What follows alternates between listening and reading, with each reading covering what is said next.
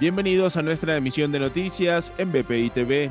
A continuación, estas son las informaciones de Venezuela y el mundo que necesita saber antes de terminar su día.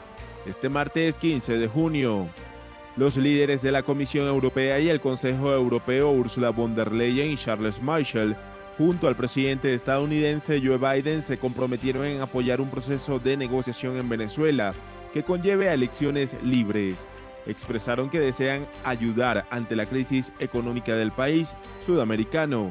Los tres políticos también reiteraron su compromiso por la región durante el encuentro del G7. La Cruz Roja anunció que apoyará el proceso de vacunación en Venezuela y ofrecerá asistencia técnica en los centros de salud que lo requieran.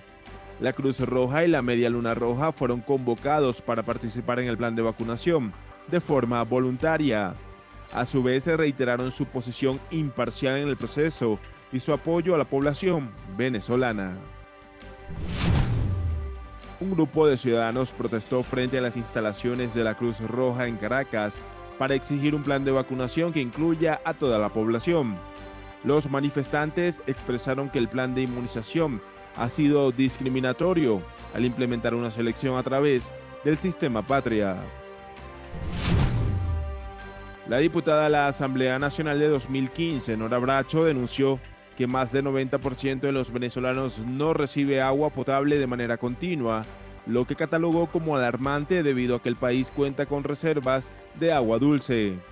Por su parte, la parlamentaria Gilmar Márquez expresó que el agua que llega a las casas de los venezolanos no tiene las condiciones óptimas para el consumo. Para el desarrollo de estas y otras informaciones, los invitamos a sintonizar nuestra señal en vivo y contenido on demand en bpitv.com o a través de Roku, Apple TV, Amazon Fire y nuestro canal de YouTube. Síganos en las redes sociales como arroba bpitv.